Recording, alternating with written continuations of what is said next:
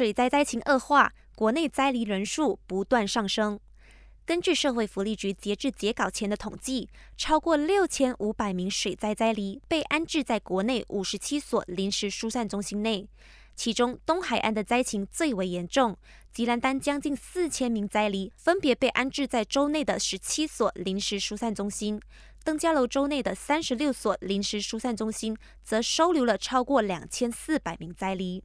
至于其他州属方面，霹雳和雪兰莪的临时疏散中心则分别收留了八十名以及六十九名水灾灾离。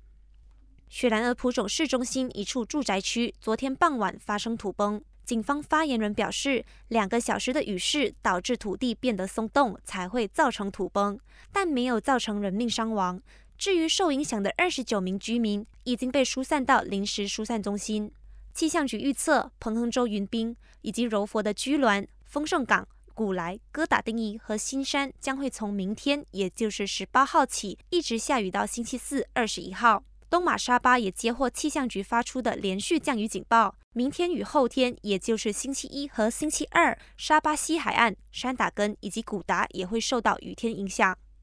我国新冠确诊病例最近大幅增加。高教部表示，尽管大学的疫情情况目前依然受到控制，但高教部还是会继续获取卫生部指南和指示。掌管宗教事务的首相署部长拿督斯里莫哈默纳因则建议，国内所有清真寺和祈祷室管理层有必要重启防疫标准作业程序 SOP。